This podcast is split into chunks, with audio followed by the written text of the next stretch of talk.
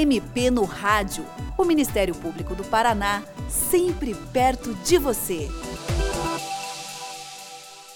O MP no Rádio desta semana fala sobre educação, mais especialmente sobre matrículas escolares. Só na rede pública estadual, que agora, no início de dezembro, confirma a efetivação da matrícula dos alunos da segunda etapa do ensino fundamental e do ensino médio, são perto de um milhão de estudantes. Somadas as redes pública e particular, são quase 2 milhões e meio de alunos matriculando-se para o ano letivo de 2020 no Paraná. Para falar sobre o tema, o MP no Rádio recebe o promotor de justiça Davi Kerber de Aguiar, do Ministério Público do Paraná. Doutor Davi, agora em dezembro a maioria das escolas finaliza os processos de matrícula para o próximo ano letivo. O que é que merece mais atenção dos pais nesse período? Olá. Primeiramente que quem pode né, e deve realizar as matrículas escolares são os pais ou responsáveis legais. Então, no caso de um adolescente, por exemplo, sozinho não consegue fazer a matrícula. O responsável legal, né, ou seja, aquele que não é nem pai nem mãe, deve necessariamente ter um termo de guarda, então é importante também regularizar em caso de eventualmente não o tenha. A documentação básica é importante sempre lembrar, né? Quando é uma situação de entrada inicial no sistema de ensino obrigatório ou troca de escola, tem que ser a documentação completa. Então, vai desde a questão do, do histórico escolar, se é uma troca de, de escola, é, RG do aluno, RG dos pais, CPF, foto 3x4, comprovante de residência essencial. Questão da vacinação, que hoje uma lei estadual, desde 2008, obriga que seja apresentada a vacinação completa do aluno, né? e eventualmente a lei também prevê que caso não tenha, não vai impedir, né? ou não tenha ou falte uma, uma, uma das vacinas, não vai impedir, mas dá um prazo de 30 dias para a família regularizar sob pena de haver intervenção do conselho tutelar. E aí fica importante, se eventualmente perdeu essa, essa carteira, ir até o posto de saúde que atendia ou outro, porque hoje é tudo um cadastro único, para retirar uma segunda via. Alguns lugares também pedem a identificação do programa Bolsa Família e o número do SUS, porque muitas vezes a escola se preocupa de alguma emergência, né? Sim. Conseguir levar o aluno até o hospital com o número SUS e o Bolsa Família em função do programa da, da frequência escolar. Quando não é uma situação de troca de escola ou entrada no ensino, ou seja, só continuidade do ensino, a documentação é mais simples, né? O comprovante de residência, simplesmente para confirmar que continua na região, e o comprovante de vacina atualizado. Muito bom. Isso da vacina, aliás, é bem importante, né? Uma garantia de proteção da saúde da criança e do adolescente. Uhum. Doutor, no caso da rede pública, como é que fica a distribuição das vagas? O senhor falou aí do comprovante de residência tem a ver com a localização da escola? Ou o aluno pode escolher a escola na qual quer estudar, aluno ou os pais responsáveis? Importante a gente também entender o que, que fica da obrigação de cada um, município e estado. Né? Então a gente tem uma coisa chamada educação básica, que aí entra a questão da educação infantil, uma das fases. Ensino, creche. Creche, pré-escola, vamos falar do zero aos cinco anos. Uhum. É, ensino fundamental, que é do primeiro ano ao nono, e ensino médio, que é do, do, primeiro, do primeiro ano do ensino médio até o terceiro ano do ensino médio. O município ele fica encarregado então da educação infantil e o ensino fundamental 1, que é até o quinto ano. Há alguns municípios que têm até a nona série, mas é exceção, tá? A regra é que a partir da sexta, sexto ano seria a obrigação do Estado junto com o ensino médio, né? O aluno ele pode escolher a, o local onde quer estudar, independentemente de região, se não se tem lugar na escola, se tiver vaga na escola. Se não houver vagas na escola, tem alguns critérios que a legislação exige, até mesmo para a gente conseguir organizar a composição né, da educação na região. Mas normalmente as famílias optam por aquilo que está mais perto da casa, né? Ou eventualmente do trabalho dos pais. Isso, talvez. isso. É essa grande questão, quando envolve o trabalho, é, é, que é essa mudança. Geralmente eles realmente querem a escola perto da sua região, mas a questão, às vezes, o pai quer, ah, mas é mais fácil pegar o aluno perto do trabalho. E aí, essa situação é só se houver vaga naquele estabelecimento de ensino. Ah, sim. Então, em princípio, é pela residência, mas se por alguma outra razão, sei lá, o pai ou a mãe trabalha num outro bairro, já leva a criança, deixa na escola, vai para o trabalho, sai do trabalho e pega a criança. Aí, nesse caso, tem que ter a vaga, porque é preferência para quem mora ali perto. Isso. Perfeito. Isso e como é que funciona? Bom, então, essa questão da proximidade que nós estamos falando. Isso. É, a família pode, então, exigir que a matrícula seja feita numa escola perto da residência, já que essa é a regra, ela Isso. pode exigir? Então vamos falar da regra. O artigo 53 do Estatuto da Criança e Adolescente fala que é, deve ser fornecida próximo à escola. Então toda e qualquer instituição de ensino que tenha na região, a família pode optar por essa. A gente sabe que a realidade às vezes não tem vaga. E aí que fica a ideia que a legislação garante essa proximidade, tem que ser próxima. Porque se não houver vaga na mais próxima, se chega para a sequente, que é a mais próxima da residência com vaga. Então, essa é a interpretação judicial desse artigo que fala da, do direito à proximidade da vaga na escola.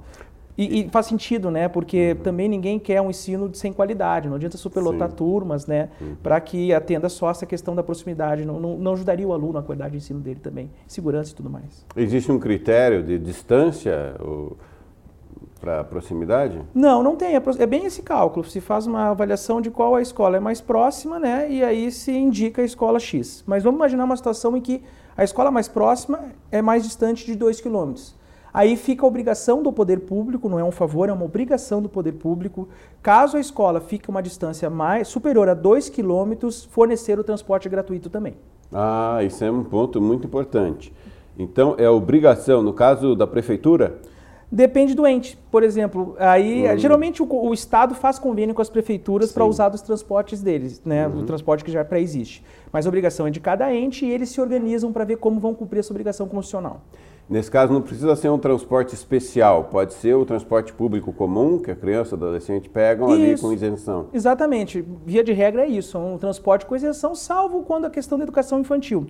Eu acho que é um, importante esclarecer um pouco hum. da educação infantil, porque hoje a gente tem a questão do corte etário, que a gente sabe que para avaliar uh, o momento de entrada no ensino obrigatório, que hoje que é com 4 anos de idade, né, no pré-1, é, o corte etário é 31 de março. Então, toda criança que entra, que faz aniversário até 31 de março, os seus 4 anos, é obrigatório já dar entrada no pré-1, não é opção do pai ele vai ter que estar no sistema de ensino.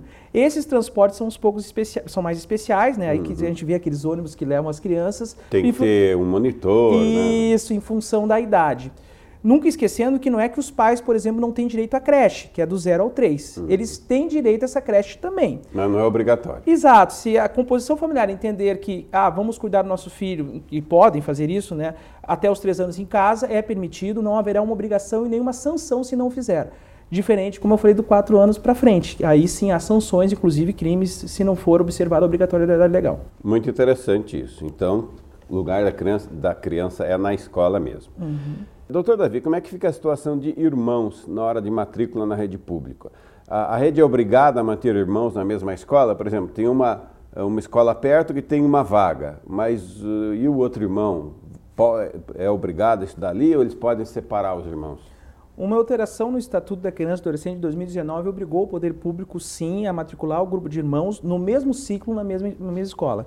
O que, que, que se lê pelo mesmo ciclo? Educação infantil. Dois irmãos da educação infantil, uhum. necessariamente vão frequentar a mesma pré-escola. Dois irmãos que frequentam o ensino fundamental devem frequentar a mesma escola.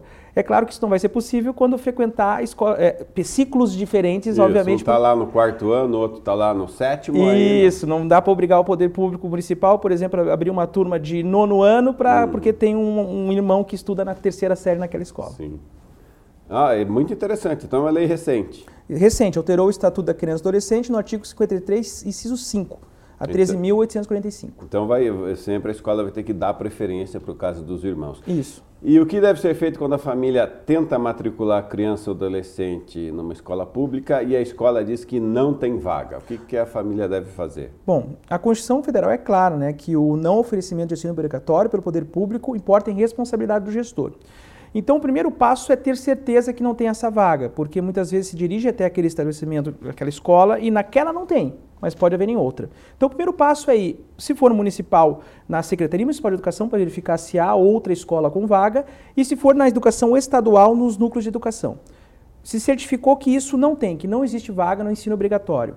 Existem três órgãos de entrada que a população pode procurar. O primeiro deles é o Conselho Tutelar, que também vai certificar essa falta de vagas e se confirmar se isso vai comunicar diretamente ao Ministério Público. O segundo é a própria Defensoria Pública, que também faz esse atendimento, né, para tentar obrigar o Estado, então, a abrir essa vaga, ou o município, e o Ministério Público. É, gosto da ideia de procurar o Ministério Público em função da ideia de tratar o assunto também de forma coletiva, porque certamente o problema de vaga não vai ser só daquele aluno, vai, né, vai haver um manancial de alunos ali que não tem é, direito à, à vaga por alguma razão, porque o poder público se omitiu.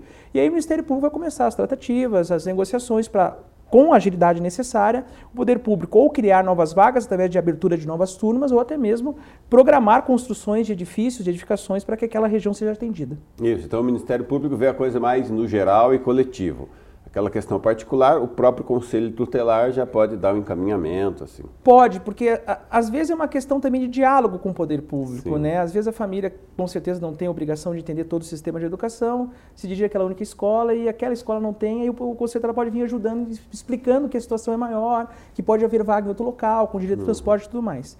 Mas com certeza, eu gosto da ideia do Ministério Público na atuação porque realmente resolve a situação de forma coletiva, o que é muito salutar para a população como um todo, porque a gente tem um problema grave de evasão escolar que a gente tem que enfrentar e muitas vezes acontece por isso, por alegação de falta de vaga. Um ponto que eu acho importante registrar é também que não é possível fazer homeschooling. Muitas, muitas famílias. Ah, aquele ensino domiciliar, ensinar na própria casa, né? E... Não, não vou pôr meu filho na escola, vou eu mesmo ensinar. Isso, já peguei algumas situações que a alegação é que não tinha vaga, mas na verdade o interesse é no homeschooling. Isso não é possível, não existe legislação autorizando, é, é passivo até de punição dos pais. Então, o lugar de criança de fato é na escola, do adolescente também. Muito bom. Doutor, o papel da família ele não se encerra com a matrícula, não é verdade? Como é que deve ser a participação da família na vida escolar dos filhos e também a participação da família na escola? Porque os pais responsáveis, eles podem participar das decisões da escola em relação ao ensino, não podem? Podem, pode sim. Tem um gancho bem interessante na legislação que fala que é dos pais ou responsáveis ter ciência do processo pedagógico bem como participar da definição das propostas educacionais. Então, estar no ambiente escolar, os pais, é essencial. Mas eu também tenho que chamar a atenção que não é um ônus realmente só da escola fazer essa educação. E também não é um ônus só do pai cobrar o seu filho. Eles devem estimular seu filho, acompanhar seu filho, iniciando essa tarefa dentro de casa. Hum. Acompanhando seu filho lá, estimulando, e não só aquela mera cobrança de ir na escola, é, de fazer o tema. De repente, fazer o tema junto, incentivando e estimulando. Então, vai para além de uma mera cobrança e de uma mera participação só na escola. Começa dentro de casa essa participação na escola. Depois disso, obviamente, é importantíssimo ir até a escola para tentar entender o que acontece, como pode colaborar. E aí tem os conselhos de pais, que são órgãos fantásticos dentro de estabelecimentos de ensino, em que essa, esse encontro escola, comunidade e família traz para a educação uma qualidade inimaginável. Tanto as escolas que a gente visita, que têm conselhos de pais fortes, a gente nota que as pequenas questões, por exemplo, envolvendo o celular dentro de escola, até coisas mais interessantes de como desenvolver atividades culturais fora da escola, enriquece de forma muito grande. Porque a gente vê daí a, a escola sendo gerida de forma democrática e vamos ser honestos, quem é que tem o maior interesse que a escola funcione bem? É a própria escola ou seus pais e seus filhos? São os pais e os filhos. Então essa participação ela é fundamental. Vamos dar exemplo de participações assim que são fundamentais. Por exemplo, não faltar reunião de pais. Hum. Essa é uma ocasião muito importante de feedback, de saber como seu filho foi, como está, tirar dúvidas. Lembrando que antes tem que ter participado, mas esse é um momento crucial daquela avaliação do seu filho. Garantir, por exemplo, que seu filho tenha assiduidade, pontualidade, respeito os professores, não ficar naquela questão só de é, não ter, ter uma proatividade, não a escola ficar só chamando o pai, mas o pai também ir até a escola e saber das suas obrigações, até mesmo quando está tudo muito bem. Uhum. Né? E, e, lembrando que o pai que não cumpre esses deveres e de assiduidade do filho, de comparecimento na escola, está sujeito a algumas sanções legais também, nunca é demais lembrar. Tanto uma sanção administrativa, infracional, que é prevista tudo da criança e adolescente, que é uma multa de 3 a 20 salários mínimos, dependendo da gravidade, pode até mesmo ser destituído do poder familiar quando for algo crônico, bem grave, de não comparecimento do filho em nenhuma situação na escola, até mesmo um crime de abandono intelectual que tem uma pena que não é muito agradável. E qual é a pena? Pena de 15 dias a um mês, mais multa e pode ser duplicada. Sim. Ou seja, obrigação é criança estar na escola. Né? E a família tem que acompanhar a vida do estudante dentro de casa e também na escola, participar da vida da escola. Isso. A criança e adolescente dentro da escola e a participação da família ela é fundamental. A escola é uma das etapas desse aprendizado dessa criança e adolescente. A outra etapa é ter o exemplo dos pais também, né, é, dando esse incentivo e estímulo e não tão somente cobrando resultados. Muito bom. Doutor Davi, muito obrigado pela sua participação no programa de hoje. E você, ouvinte, também pode participar do MP no Rádio. Envie os seus comentários e sugestões pelo e-mail mpnoradio.mppr.mp.br ou pelo telefone 41 3250 4469. Até o próximo programa. Você ouviu MP no Rádio, uma produção da Assessoria de Comunicação do Ministério Público do Paraná com o apoio da FEMPAR.